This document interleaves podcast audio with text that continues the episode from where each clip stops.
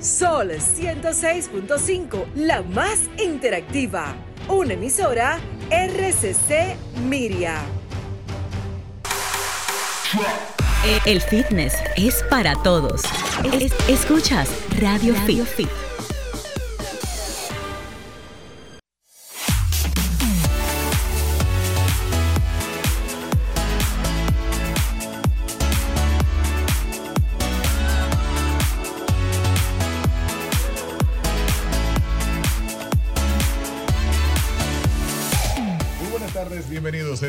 Radio Fit, el mundo del fitness en tu radio a través de Sol 106.5 FM, la emisora más interactiva del país. Más de 12 años llevándote esta revista especializada en fitness y salud para que la familia dominicana tenga información fidedigna sobre este tema tan importante, tan delicado no todo el mundo debe manejar esa información, pero que tristemente muchas personas la manejan de forma irresponsable. Así que estamos aquí asumiendo ese compromiso para conectar con todos ustedes y aclarar todas las inquietudes que tengan respecto a nutrición, dietas, ejercicios, rutinas favorables, estilo de vida saludable. Así que sean todos ustedes bienvenidos a Radio Fit hoy nuevamente con una invitada que siempre nos da muchísimo gusto recibir.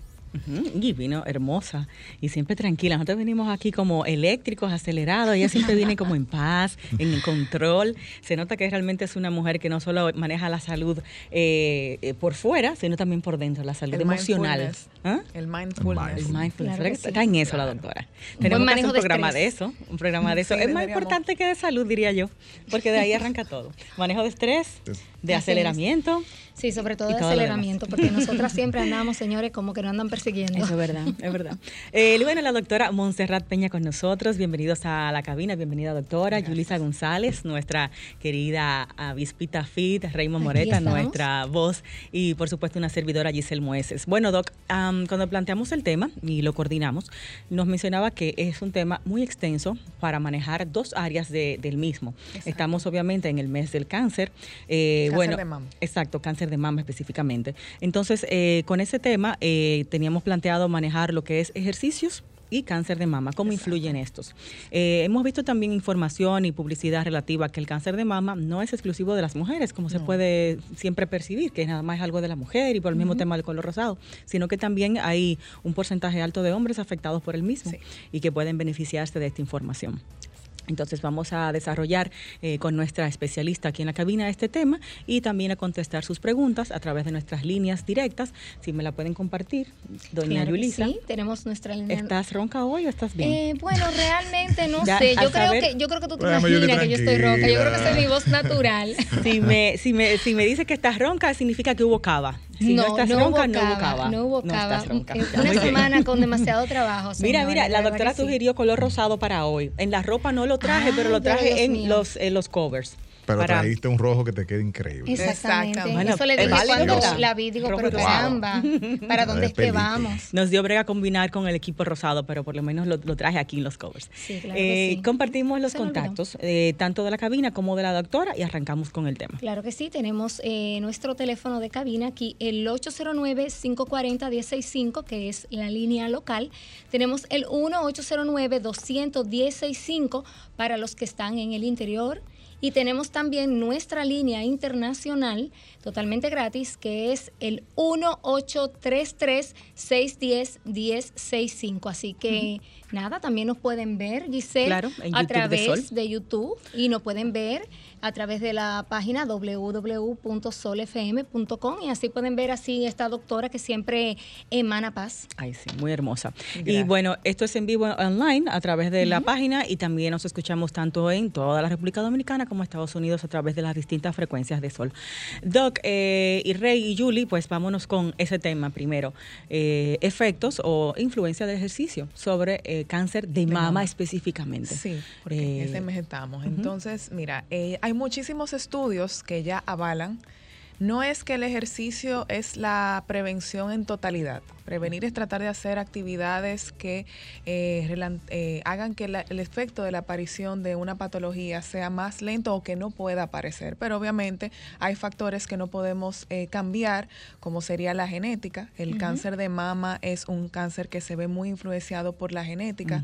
Quiere decir que en familiares de primer grado madre, abuelos, eh, haya estado la presencia y ya obviamente las próximas generaciones pudieran eh, llevar ese gen consigo, esa mutación que produce cáncer de mama. Cuando es esa línea directa. Cuando está esa línea de directa. Tías tal vez no tanto. Eh, madres y abuelas. Puede pasar, pero principalmente hay una madre, hay una abuela. Y se pasa la generación. Porque cuando lo tenemos los abuelos, a veces la tercera generación es la que tiene. La, exactamente. Eso pasa mucho también con otras enfermedades como la misma diabetes. Exactamente. Entonces, eso es uno de los factores de riesgo que no podemos modificar, pero sí está comprobado que la gran, el gran mayor porcentaje de los cánceres de mama son hormonales. Sí, están, se dan por los cambios hormonales que pasa la mujer en sus diferentes etapas de vida, principalmente cuando están entrando a la etapa de la premenopausia o la menopausia per se. Por eso es que vemos que el cáncer de mama eh, aparece mayormente en mujeres después de los 35, 40 mm. años. Es muy poco menos el porcentaje que sea joven, no es que no aparezcan, sí están, pero esa es la mayoría. O sea que Julie, tú y yo estamos en la línea de fuego. yo creo que sí, que vamos a tener que hacer ese no, es mandatorio. Y por eso es que eh, los, eh, los reglamentos internacionales a las mujeres a partir de los 35 años le exige la realización de la mamografía. Oh, o sea, se adelantó cinco años, porque la mamo era a partir de los 40 hace un tiempo. Pero, pero hace, eh, a partir de los 35 Sí, pero hace un tiempo ha venido cambiando eso, se ha modificado también por, lo mismo que decía la doctora, que cada vez estamos viendo más, chicas jóvenes, con, con, problemas. y en ese sentido de la la parte joven se, también se ha dado, y hay estudios, no vamos a hablar de eso específicamente, pero hay estudios que como se ha evolucionado la sociedad, eh, el uso de los anticonceptivos, que son cargas mm. hormonales fuertes para evitar la fecundación de un óvulo, para evitar los embarazos, eh, también ha hecho que ese aumento en esta población eh, femenina joven, se vea alterada. Porque se planifican con mucho más jóvenes. Claro, obviamente, mucho más. Ahí se incluyen no solamente los anticonceptivos orales, sino también los inyectados. Exactamente. Entraría el DIU, por ejemplo, Mirena, que tiene una carga. Que tiene una carga de hormona también. Wow. O sea que casi Porque todas las esas hormonas, aunque, por ejemplo, el DIU dirá a las personas, pero me lo introducen en el útero. Eh, pero sí, las hormonas van a trabajar en las glándulas. Claro, eso te afecta. Que producen las mismas hormonas. Entonces, ese desbalance hormonal puede generar en las mamas eh, lo que es una mutación y crecer eh, células y formarse lo que es un cáncer de mama. También la no paridad, ¿verdad? Sí, porque también no se, va, no se nivelan las hormonas. O sea, cada proceso, el embarazo es algo en la mujer natural y debe darse dentro de un rango de edad porque ya las hormonas están preparadas y vamos a decir, las células maduraron lo suficiente para hacer eso, aunque vemos que hay niñas que salen embarazadas, pero ese no era el momento en que debía pasar. Entonces, el no eh, llega ¿Agüita café? Sí. De las agüita. Agüita. El no pasar en esa, en esa misma línea, antes de completar la idea, disculpe. Eh, entonces, esa línea de tiempo que generalmente sí se establece en la mujer, ¿hasta, ¿hasta qué punto es real? ¿Hasta qué edad es como que deben dispararse esas alertas de, bueno, mira, si no tienes a tal edad, mira, entonces... en realidad lo que se recomienda eh, los ginecólogos, las escuelas de ginecología, es que una mujer debe eh, hasta los 35 años, más o menos, porque eso depende de cada individuo. Es el ¿eh? ideal, Exactamente. no el único, pero ideal. 35 hasta los 39. Ya a partir de los 39 años eh, vienen siendo embarazos de alto riesgo porque los niveles hormonales femeninos de estrógeno, progesterona, van a comenzar a disminuir en su producción. Entonces, por eso es que vemos esos embarazos donde hay preclancia, que es aumento de la presión, eh, donde vemos que hay muchas pérdidas porque ya no hay la producción del nivel adecuado hormonal y ese embarazo no se puede mantener dentro de ese útero. Entonces, esa sería más o menos. entre los 25 35 años de edad es la edad óptima para que una mujer pueda eh, reproducirse, porque es el momento donde tanto sus hormonas como sus células están en el mejor estado. Siendo 25. Es un tema porque es el momento, el momento como social, profesional también, ese es como el momento más. Sí, si nos llevamos 25, 35 como Bueno, yo creo que también es el momento ¿Ah? en que tus energías están en el nivel adecuado, señores, porque después de ahí andar correteando muchachos, Mire, señores, eso no se hace. Después de ahí uno lo que está abueleando, no criando eh, hijos. Que es mi caso ahora, estoy abueleando. A, partir de eso que tú acabas de decir, existen otros factores también que se suman a que eso, porque yo tengo una prima que tuvo su primer bebé a los 39 años de edad y hasta tiene una condición de salud. O sea, pero mi prima es una persona extremadamente sana. O sea, oh, podemos decirlo así. Fuera de esa condición que tiene. Se suma el alcoholismo, el tabaquismo. Y no alcoholismo de que soy alcohólico, tomo alcohol todos los días, pero si todos los fines de semana tienes una vida exactamente social activa con mucho consumo de alcohol, te va afectando. Si no eres una persona que realiza actividad física, sino que eres sedentaria, también te afecta. Si los niveles de, grasa en tu cuerpo no son los adecuados, también te afecta. En una mujer el adecuado dijimos cuál es. En una mujer, ¿cuál es el nivel? en porcentaje sería entre 20 eh, hasta 23% de grasa. Eso es lo normal. Ya para vernos bien esbelta, por debajo de 22, 18. Y ya ustedes saben los otros para vernos mucho más. Los niveles de competencia, 9%, que ahí ya tú estás haciendo una, tragedia en tu cuerpo a nivel hormonal. Eh, Monse, entonces, siendo 25 la edad más joven eh, saludable de tener hijos y 35 la Exactamente. O sea, que estamos hablando ahí de la carga hormonal más fuerte en cuanto a estrógeno se refiere de la mujer, de 25 a 35 horas. A partir de ahí empiezan a bajar.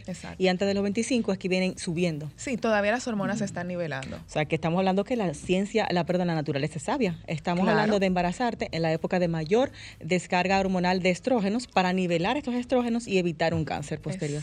O sea, la mujer estamos obligada a parir, aunque sea un muchacho, obligatoriamente. Y otro de los factores importantes es el amamantar a sus hijos. Las, las mamas son glándulas, debimos haber iniciado por ahí.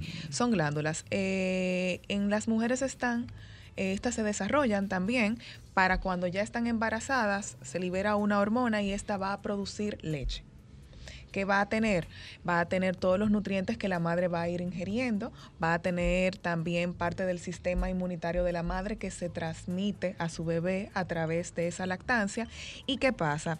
Ahora por la moda de que no queremos de que se nos caigan las mamas, eh, también parte del trabajo, que yo soy pro, que en los trabajos eh, hayan espacios para que las madres puedan lactar a sus hijos, que se lo lleven, o por lo menos que puedan ordeñarse. Ay, pero son pocas. Sí, puedan ordeñarse, porque entonces nosotros vamos a tener una glándula, glándula que por nueve meses va a llenarse y a producir leche.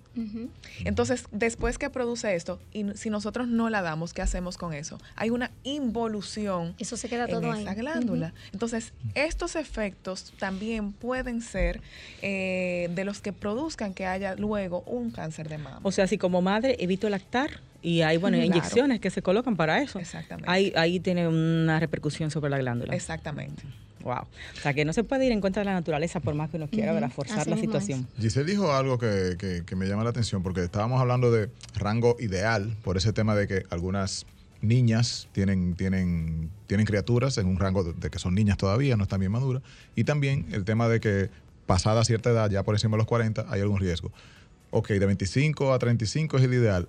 ¿Qué pasa en el caso de no tener ningún niño? O sea, en términos de salud. Esta mujer que dice, mira, no, no, no. No quiero. No quiero ser madre, no quiero esa responsabilidad, le voy a hacer más daño a ese niño que bien, yo no estoy lista para eso.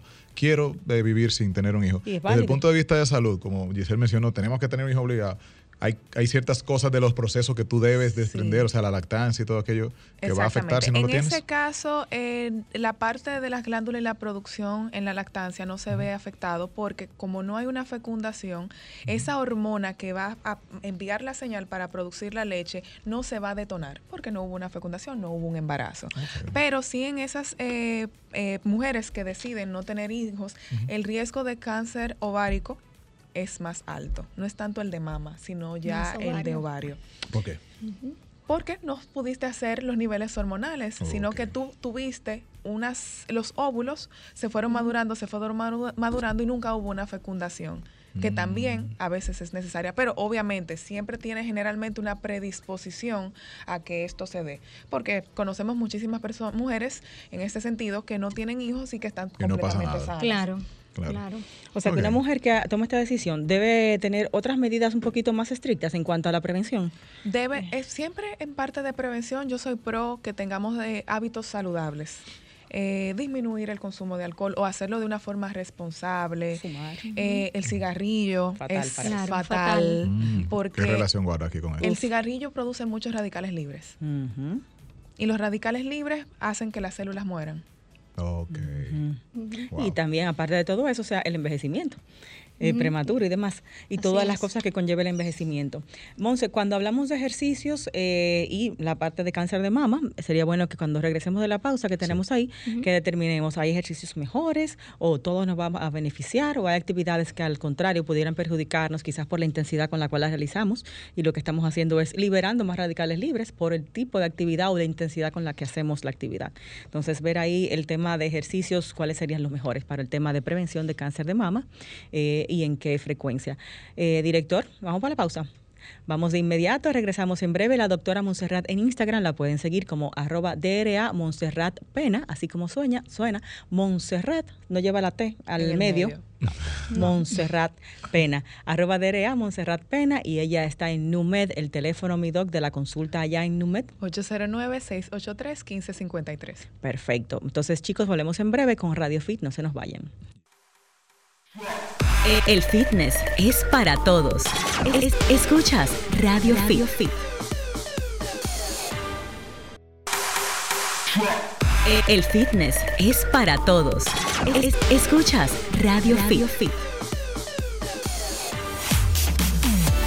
Estamos de vuelta, esto es Radio Fit, el mundo del fitness en tu radio, hoy con una consulta muy especial con la doctora Monserrat Peña, quien nos está orientando a propósito de que estamos en octubre, mes de la prevención del cáncer y pues con AINCO en el cáncer de mama, que pues las estadísticas son bastante elevadas. Estamos hablando desde el punto de vista de la nutrición y ejercicios, cómo podemos eh, evitar. Quiero mandar un saludo especial a mi amigo Joan, que está en sintonía, un estimado amigo y una de las personas que resuelve. Yo no soy un hombre amo de casa que resuelve los bombillos, los cambios, la ah, plomería. así que se necesitan el, el Joan es el hombre que resuelve ahí. así que un abrazo para él. Ya, de esa raza quedan pocos. Nuestra querida doctora Montserrat Peña es nutrióloga y también tiene una especialidad en toda esta área que está relacionada al deporte, a, la medicina deportiva. Doc, le preguntábamos antes de la pausa, ¿alguna actividad específica ayuda más a prevenir o cualquier ejercicio nos va a ayudar con la prevención? Mira, el último estudio eh, que lo pueden buscar en internet dice, se, se lleva de los mandamientos del Colegio Americano de Medicina Deportiva, que es que a la semana debemos tener 120 minutos de actividad física. No especifica si es eh, actividad cardiovascular o actividad ya de resistencia. Pero el último estudio, que fue el año pasado, que se realizó en el 2020, en julio específicamente, eh, hablaba de cualquier tipo de actividad, principalmente la cardiovascular, 120 eh, minutos a la semana. Eso, dependiendo del estilo de vida del paciente, iba a distribuir ese tiempo. Obviamente los 120 minutos en un día. Exactamente. Es, un, lo mínimo, como quien dice, vamos a decirlo así, es una media. Entonces, el estudio lo que hablaba era que ellos tomaron un grupo de mujeres que ya padecían la enfermedad y estaban recibiendo tratamiento eh, de quimioterapia y de radioterapia. Eh, obviamente, eh, los oncólogos generalmente mandan a las pacientes en este proceso a no hacer una actividad física fuerte porque los, esos medicamentos tienden a utilizar el calcio del hueso oh. para él eh, poder metabolizarse. Entonces hay una pequeña descalcificación y si hacemos actividad física muy fuerte podemos tener fracturas en los huesos, cansancio, desgastes, etc. Eh, entonces sí se manda que haya actividad física, tanto porque va a trabajar la parte psicológica de la, del paciente, que en vez de estar encamado se va a sentir útil. Eh, obviamente el ejercicio libera hormonas que nos hacen sentir sentir felices, energéticos, y también porque tenemos las células que se están oxigenando de una mejor forma. Cuando nosotros eh, se le da la quimioterapia a los pacientes, estos químicos tanto acaban las células que son dañinas, pero parte de las células que son buenas propias de nuestro cuerpo se ven afectadas. No distinguen, simplemente eliminan Exactamente, en esas, para el cual es el target de ese medicamento. Entonces, estos pacientes se les exige un estado nutricional muy, muy estricto, o sea, eh, de que estén bien sus niveles vitamínicos, de que no tengan anemia, porque si tienen anemia no pueden recibir la quimioterapia en su próxima cita. Eh, tienen también que comer alimentos que nos ayuden a que esa producción en lo que es la médula ósea de las células, tanto glóbulos blancos como glóbulos rojos, esté adecuada, porque las quimos atienden a atacar los glóbulos blancos y son más propensos a adquirir cualquier tipo de enfermedad concomitante que encuentren en el espacio. O sea, se le pide de que si hay una persona con gripe en casa, que no esté muy cerca de esta porque su sistema inmune se ve afectado. Por eso se ve que aíslan mucho estos pacientes, es decir, que a pesar de que estén, por ejemplo, en casa, deben mantenerse aislados del resto de los miembros de la familia porque precisamente pueden traer cualquier virus, cualquier enfermedad a la casa, que ellos son muy susceptibles en ese momento. Monse, si hablamos de que la actividad física eh, extrema puede perjudicar, tal vez las pesas benefician, ya que hablamos de un tratamiento que está consumiendo el calcio de los huesos y las pesas tienden a mejorar eh, la condición. En la parte de lo que es el ejercicio de resistencia, mientras ellos están en el proceso de recibir los tratamientos, principalmente la quimioterapia, no se permite que el paciente realice. Algunos sí, porque si son personas que de toda su vida lo han hecho, pueden hacer con poco peso, pero el paciente que está recibiendo quimioterapia tiende a perder la masa muscular. Eso te iba a comentar, entonces, que ahí, ahí aún suplementándose de la forma adecuada, siempre hay un desgaste de la masa muscular. Entonces, durante ese proceso que ellos todavía están recibiendo el tratamiento, que no están libres de enfermedad, que así se llaman después que ya salen del cáncer, eh, no, no se les recomienda hacer ejercicio de resistencia con pesas sino mm. más utilizando su peso, el peso del cuerpo. Tipo pilates, funcionales. Exactamente, exactamente. Por, un tema de que no tiene la fuerza tal vez. Exactamente. No, y que ya hay un consumo de la masa muscular. Y si por la mano no están, o sea, dando los niveles adecuados de la ingesta proteica, entonces más le sumamos el ejercicio, no vamos a tener el beneficio. Hay más desgaste. Sino un mayor desgaste. Un mayor catabolismo, porque no está pudiendo ingerir o está eliminando eh, esos nutrientes. Esa lógica aplicaría para una persona que naturalmente no es de alto consumo de proteico. Entiéndase carne, demás. Eh, o sea, proteína hasta de origen vegetal. Por eso es que vemos pacientes que van a los gimnasios y dicen, yo quiero aumentar la masa muscular y hacen y hacen ejercicio y no aumentan, sino que se ponen más delgado. Pero ¿y cómo está tu ingesta? O, desarrollan más grasa también. Exacto. Por el tema de la ingesta proteica principalmente. Monse, eh, de los ejercicios, ¿cuál es que, se ha demostrado que favorece más a la prevención del cáncer de mama? Todos los ejercicios de, tipo cardiovascular. Oh, el cardio. Más que resistencia. Sí, cardiovascular. Oh. También la quimioterapia, dependiendo del origen, tiende a afectar. Eh, recuérdate que las mamas están a nivel del corazón. Estos pacientes, además de utilizar la quimo, también se le da a veces radioterapia para el inicio o al final del tratamiento. Eh, y esto va a afectar el músculo cardíaco. Ok. Mm, o sea, tú vas a hablar de pacientes en tratamiento. En tratamiento y también en remisión, porque ya después cuando están libres de enfermedad, entonces comienza otro factor que comenzamos a devolverle los nutrientes a ese cuerpo y sí, ya podemos comenzar a realizar actividad física, claro, con un estudio de cómo está esa condición de esos huesos, con la suplementación adecuada o la alimentación y ahí sí podemos empezar a hacer actividad física de forma regular. Pero a nivel en un de paciente prevención sano, un paciente sano que dice, bueno, yo quiero mejorar eh, posiblemente un paciente que esté sin enfermedad nosotros mm, para prevenir. Podemos hacer actividad física de cualquier tipo, lo que sea. mientras sea 120 minutos a la semana. No hay una más beneficiosa que la otra, cualquiera, la que usted guste. Moverse. Exacto. Tenemos, tenemos a alguien en la línea, bueno, se acaba de caer esa llamada, pueden marcar nuevamente. 809-540-1065. Si está en el interior, puede marcar desde el 1-809-200-1065. Y si está en los Estados Unidos, 1-833-610-1065. Buenas tardes, Radio Fit. Buenas tardes, buenas tardes. Mire, eh, escuchando el programa y quiero saber algo, porque mi esposa acaba de pasar por el proceso de, cáncer de mama, o sea, tenemos casi dos años y medio y ya ella está libre de, la enfermedad, como acaba de decir, de acuerdo a los estudios, ¿no? Entonces, eh, ella no tiene ningún tratamiento porque la oncóloga le dice que su estado de salud eh, se comporta de manera natural y que no requiere. Sin embargo, ella hace ejercicio, camina cotidianamente todos los días. Pero ¿cómo nosotros saber qué necesita ella hacer para mantenerse estable y saludable? Me imagino que tú quieres saber eso a nivel eso mismo de, rutina, de, de, ejercicio. De nutrición, de, ejercicio. Sí. Bueno, mira. Sí, sí, eh, de rutina. Ella ya tiene dos años eh, que dejó de, obviamente, de recibir el tratamiento, que bueno. Lo más importante en el caso es eh, alimentación que esté basada en una ingesta proteica y en una ingesta donde tengamos muchos, muchos, muchos vegetales. Mientras más color tiene el vegetal, tiene más fitonutrientes. Eh, es una, los pacientes que pasan por esos tratamientos, lo primero que pierden es masa muscular y también la densidad de los huesos. Entonces necesita minerales, necesita vitaminas y necesita una ingesta proteica adecuada. Esto se va a calcular, porque no es, no es algo que se puede decir al ojo, en base a cómo esté la condición de su riñón, que es lo primero para nosotros saber si podemos dar una carga proteica importante. Eh, y también, de acuerdo al peso de la paciente, se utiliza una fórmula para determinar cuál es la ingesta proteica que ella debería tener diaria o a la semana y se, luego se divide. En los ejercicios que ella camina está excelente. Eh, lo que debería también es eso mismo que acabo de decir, los 120 minutos a la semana y moverse más, eh, no estar tan sedentaria, porque aunque ella camine, haga el ejercicio los 120 minutos, si en un periodo de 24 horas ella tiene más de 6 horas sentada de forma sedentaria, entonces estamos peleando contra la corriente. Eh, sí está haciendo ejercicio, pero no va a ver el beneficio a su totalidad de esta actividad física porque se pasa la mayor parte del tiempo sentada. O sea, aunque haga ejercicio, si se pasa 6, 8 horas sentada, es sedentaria. Por eso nosotros tenemos en la clínica eh, lo que llamamos pausas activas.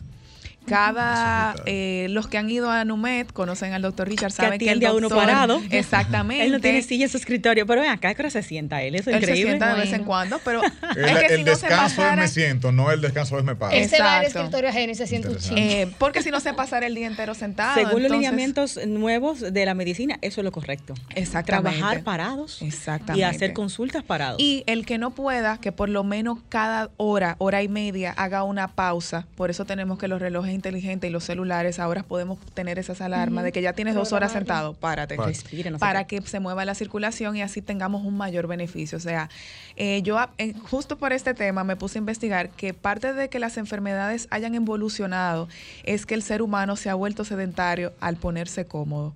Nos hemos acomodado demasiado. Hasta para subir a un segundo piso nos vamos por el ascensor. Sin darnos cuenta, eso es lo sí, automático. Es algo involuntario. Automático. Siempre queremos parquearnos en la puerta de donde vamos.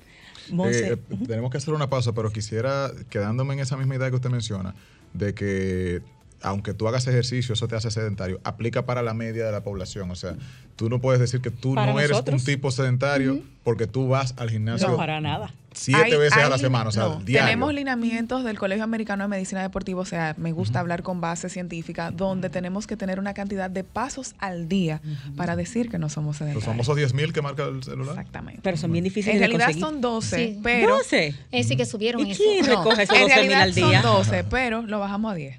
Ah, pero entiendo que las actividades diarias nos ayudan en esta parte, de repente hacer cosas en la casa, los oficios, ¿verdad? Que no son lo más pero nos ayudan a movernos, eh, hacer esas actividades con los hijos, quizás, llevarlos a un parque. Y ahí tú cuentas también la parte del entrenamiento, es decirte, tú vas con tu monitor, no, pues, haces una hora de ejercicio y te sientas en la oficina ocho horas. mil pasos tienen que, ser fuera. Y lo que pasa es que el, el caminar es el caminar, porque tú puedes estar haciendo alguna tarea del hogar, pero de repente tienes al niño aquí y te lo sentaste. Y después te sentaste a, a pelar algo. Y después te sentaste y sigues siendo sentado. O sea, Monse, la actividad que se exige para nosotros sedentarios es que hayan pasos, no tanto mover el cuerpo, estoy limpiando, no sé qué, sino pasos como pasos, sí.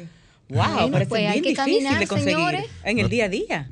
Sí, Porque son difíciles. Tú misma en la clínica te tienes que poner a caminar en la clínica, no, vuelta. pero yo me la paso subiendo y bajando esa escalerita cada rato. Ah. Aprovechar la ciudad, caminar la ciudad, señores. No, tú sí, tú coges tus 12 mil diarios. Bueno, hacemos la pausa. Eh, recordamos que nuestra doctora Montserrat Peña tiene su consulta en el centro NUMED con otro equipo de profesionales y la doc está en, Instagram como arroba DRA Montserrat Pena. Hay un post chulísimo que les recomiendo que busquen, el último de la doctora, donde habla sobre un estudio de lo que sucede con las mujeres mujeres y la actividad física regular después del diagnóstico, antes y después del diagnóstico de cáncer. Eso lo vamos a comentar ahorita. Eh, la DOC tiene el teléfono allá de la consulta y el suyo, profe. El 809-683-1553 y el 809-481-1132. Esto es en la Abraham Lincoln, Plaza Andalucía 2, en local 50B. Volvemos. Y para su momento sedentario del día o la noche, que a veces hace falta, entonces aquí están las recomendaciones de Hugo Pagán, directamente desde Canadá. Cine Fitness. Hola Giselle, Julie y a todo el equipo de Radio Fit, Hugo Pagán con ustedes para su segmento de cine y fitness. Vamos a iniciar con el documental de Netflix que estrenó hace unas semanas, Britney vs. Spears. Este documental nos narra la historia de las cortes, la lucha de Britney contra su padre por ganar nuevamente su libertad que le fue coartada hace unos años. Eddie Lynn Carr, la directora, utiliza muchas imágenes de archivo, muchas entrevistas. El tono narrativo es un poco monótono y repetitivo, aun cuando la figura de Britney, tan polarizante y tan interesante, hace que lo que se cuenta de verdad cobre importancia. Una disputa que trasciende no solamente lo familiar, sino que va a los aspectos legales y nos deja ver cómo el sistema de los Estados Unidos está compuesto de una manera tal que una persona puede prácticamente coartar todos los derechos de libertad de una de otra con el, el, debido procedimiento legal, vamos a decir. Pero es muy interesante, vamos a decir, ver tras bastidores, ver esta figura que tantos, vamos a decir, fanáticos tiene y que tantos conocieron y siguen conociendo a Britney Spears y cómo a pesar de todas las trabas, ella pudo seguir llevando su carrera adelante. Interesante documental, aunque como dije, a nivel cinematográfico le falta. La otra recomendación para esta semana es un drama, o vamos a decir un melodrama, Skoda, de la productora Apple TV, que arrasó en los premios de Sundance, se llevó todo lo que se podía ganar en los premios de Sundance en enero, y la película narra la historia de Ruby, una adolescente que es hija de padres eh, sordos y ella tiene, pues, ella escucha y puede hablar. Y su vida, cómo transcurre en este núcleo familiar, tan, vamos a decir, eh, diferente y tan difícil que se le hace a ella insertarse al, al mundo por las limitaciones de su padre y la responsabilidad que ella asume ante su familia. La película, vamos a decir que se apega demasiado al melodrama, no se puede desprender de ese ADN, aun cuando las actuaciones son muy buenas. La historia propone una interesante visión de la sociedad y cómo la sociedad percibe a estas personas con discapacidades y, y sobre todo contando desde el punto de vista de uno de los hijos de la familia que no tiene la discapacidad. Ese punto hace que la película trascienda un poquito y que de verdad resulte entretenida. Está disponible en Apple TV, ya lo saben. Esas son las dos recomendaciones de esta semana y para seguirme, H Pagan 14 en todas las redes sociales. Estamos de vuelta, gracias por seguir con nosotros. Esto es Radio Fit y hoy tenemos esta consulta especial, recuerden, hablando sobre la relación que tiene el fitness, los ejercicios, la buena nutrición con la prevención del cáncer de mama. Y voy a practicar mi inglés con las credenciales de la doctora Monserrat. Oh, Ella es doctora Monserrat Peña, Master in Science y Medical Doctor. Eso es. Maestría, maestría en nutrición y doctora en medicina, no licenciada, doctora en medicina, tiene un mm. doctorado en medicina. Tiene, claro que sí, la autoridad para hablar de estos temas de nutrición y medicina deportiva eh, dentro de lo que es el espectro médico. Exacto. ¿Mm? Ok. Entonces también la parte anti-aging y estética, que por cierto su piel está muy linda, doctora. Tiene que decirnos qué es lo que se está haciendo. ¿eh? Sí, está Uno de esos, tratamientos que yo hacen no, allá y no, no, quiere decir. Muchísimo, tiene como, como un brillo, un brillo ahora. Mentira tuya, Montserrat. No, tiene ni una marquita, ni una arruguita. Tú vas a decir ah, fuera del aire. La arruguita sí me la tengo truqueada. Ah, hay que hacerlo. Es una de esas cositas que hacen allá. Bueno, la doctora trabaja todo esto allá en Numed, donde la pueden ustedes consultar de lunes a viernes, ¿verdad que sí, Doc? Eh, arroba Numed es ahora la red de... Numed RD. Numed RD, arroba Numed RD.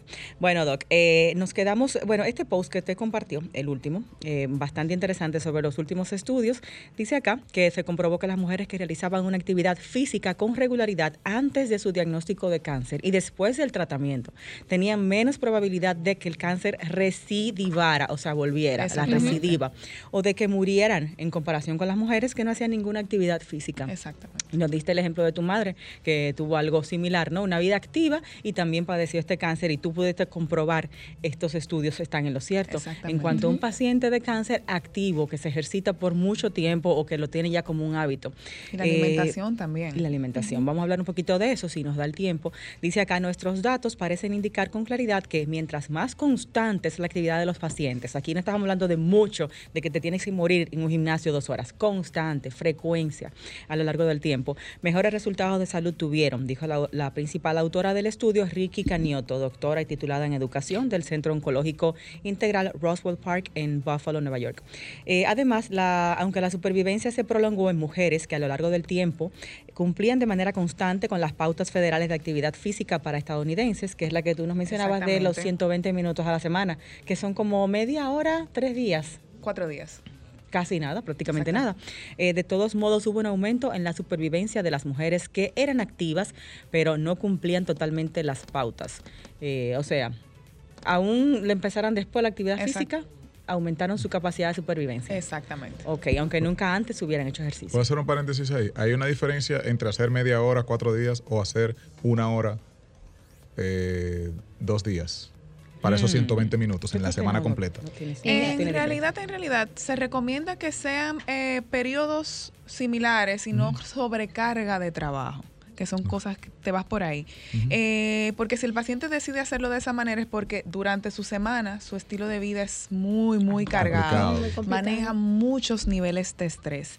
Y en la parte de la actividad, el descanso es importante. Siempre. Entonces no se recomienda que la persona haga, no lo pude hacer en la, los 120, voy a hacer sábado y domingo 60 minutos, una hora. No se recomienda. No se recomienda. Oh se recomienda mejor dividir y que haya periodos de pausa entre un día y un día, o sea, entre un día, el otro pausa y otro día de actividad. o que las actividades no sean la misma de forma eh, continua. Por eso los entrenamientos, nosotros no trabajamos el mismo grupo muscular diario. Días corridos. Exactamente. porque entonces hay una sobrecarga de trabajo al grupo muscular que ya trabajó. Y para que el efecto del ejercicio sea beneficioso, debe haber una pausa para que entonces pueda seguir progresando. Se habla incluso de 48 horas, como cada dos días. Más o menos. Descanso de la misma actividad física. Tú puedes descansar haciendo otra actividad física. Por ejemplo, cambiar yoga, pilates, caminar. Si estás haciendo cambiar de músculo al que tú estás estimulando. De grupo muscular. O de tipo de estímulo. Eh, ya finalizando el post de la doctora, este estudio respalda los indicios de que hacer más actividad física después de un diagnóstico de cáncer de seno es una de las maneras en que las sobrevivientes pueden tomar las riendas, mejorar su salud y disminuir su probabilidad de muerte. O sea que estamos hablando que eso es una, vamos a decir, un, seguro que está comprando la mujer de mantener su salud después de un diagnóstico de cáncer, aunque ya esté en remisión. Exactamente. Doc, de la comida, ¿qué pudiéramos decir? Eh, sé que el tema es larguísimo, pero si pudiéramos dar algunas pautas, si hay alimentos en específico que predisponen eh, a padecer cáncer o que puedan tener eh, elementos que no nos favorecen. ese estudio no me recuerdo ahora mismo de cuál página fue que vi, pero sí decía que las pacientes que tenían niveles de porcentaje de grasa alto, también eras, eran más propensas a tener el cáncer de mama. Hágame una pausita ahí para tomar la llamada, Doc. Buenas tardes, Radio Fit. Está ahí la llamada. Esa llamada se fue. Vamos a tomar. vamos a. Pueden marcar nuevamente las personas que estaban comunicándose. 809-540-1065. O sea, a mayor eh, peso corporal. Peso no, porque puede haber peso, más. Grasa. Sí, el porcentaje de grasa, exactamente. Eh, tenía mucho más riesgo porque eh, la mama tiene una parte que es un tejido graso importante. Entonces, al esta también crecer, ocluía lo que son los, los ductos de lácteos y podía producirse una célula en la conjunción de esa grasa con el ducto y hacer que pudiera padecer el cáncer de mama, porque hay un cáncer que es ductal principalmente del ducto. Es del ducto, principalmente, ahí se afecta primero. Tenemos la llamada. Buenas tardes. De San Juan de la Maguana. Hola, Soy una señora de 68 años que tengo un colmado y yo quiero saber cuántos pasos yo doy al día, porque si son 12 yo doy como 72. no, 12 mil. Son 12 mil. Son 12 mil. No 12, no, 12 mil. Son 12 mil pasos. Y, y bueno, en el colmado yo me imagino que ella es muy activa estando dentro de un colmado, ¿verdad? Hay que moverse, hay que estar parado. O sea, ya sí, pero el rango de pasos ahí adentro. Depende. Yo no, no pero no es ella la que entrega, ella es la que cobra, que está sentada. Ah, ahí hay problemas. Defínenos cuál es tu área en el colmado. Si tú despachas o cobras. No, pero básicamente ella necesita comprarse un monitor. Está ahí. Exacto, se llama podómetros. Exacto, un podómetro que básicamente sirve para eso y es la única realmente manera. Monse, en estos días el doctor Marín tocó el tema de los edulcorantes, no vi el live, pero eh, está relacionado el uso de edulcorantes, la crema del café, ese tipo de alimentos, los famosos MSG que la gente siempre los tiene sí, satanizados. Los alimentos ricos en glutamato, preservantes, eh, también van de la mano con lo que es eh, la aparición o que haya más predisposición al aparecimiento de cáncer en de general. Cualquier cáncer. Exactamente. Porque estamos hablando del cáncer de mama porque estamos en el mes de la prevención y concientización. pero casi todo tiene preservantes, prácticamente. Por eso es que tenemos que comer las cosas de forma natural. Mm, Y ese es el grandísimo Como llegan los alimentos, así que se deben consumir. O sea, nada en caja, nada en funda, nada en lata. Preferiblemente. Preferiblemente. O de tener que utilizarlos, porque te voy a decir algo, no todos vienen con la misma carga. Y por eso hay alimentos que, aunque vienen en, empaques, el consumo tiene que ser rápido, porque se dañan de una vez. O sea, tienen otras formas de preservarlos, lo deshidratan, tienen algunos sales, o sea, son ricos en sodio. Pero sí, mientras más químicos tiene un alimento, más predisposición podemos tener a cambiar eh, la forma en que una célula se reestructura y eso puede producir un cáncer, porque un cáncer es células creciendo de una forma desorganizada en un tipo de tejido. Ok. Entonces decías comerlo lo más natural posible, no solo porque lo de la cosecha ya casi no lo podemos determinar, a menos que usted siembre su propio patio, pero te referías a que cuando viene, ya los vienes del súper y lo vas a preparar, que no le agreguemos... O sea, por ejemplo, si voy a consumir tomates, no y ah, pero no lo quiero pelar, tomates enlatados pelados. Eh, si voy a consumir, mm. quiero hacer ajo molido. que sabrá de lo que le echamos. Señores, pero si lo último, queremos preparar un caldo para hacer algo, antes mi abuela, y en mi casa se hace, cogíamos todos los huesos y preparábamos el caldo con todo eso. Y hacía mi caldo con mi cebolla, mi verdurita. No, compramos el caldo hecho. Y sabrá Dios que lo que tiene. Al final todo se reduce a tiempo. Le dedicábamos más tiempo. a esas cosas y ahora queremos todo rápido. Es lo mismo que, que en la vida, como la estamos convirtiendo. Cómoda, rápida, dame todo el resultado ahora. Y por eso nos estamos matando. Y muérete rápido también. Y muérete rápido también, exacto. Pero es realmente difícil vivir así, Monse, porque yo sé que tú eres muy disciplinada en tu alimentación, pero nosotros, el común de los mortales, eh, ¿verdad? Nos damos ciertas licencias. ¿Cuáles serían esos no? Si tú nos pudieras decir, mira, definitivamente este alimento vamos a disminuirlo o eliminarlo. ¿Qué es lo que tú le aconsejas a tus pacientes para ese tema de prevención de cáncer en este sentido general? Bueno, lo cuenta cuando no tienes que mencionar. me está diciendo que cuando volvamos. Ya volvemos. Fitness, fitness, salud, salud. Solo en Radio Fit. Radio Fit.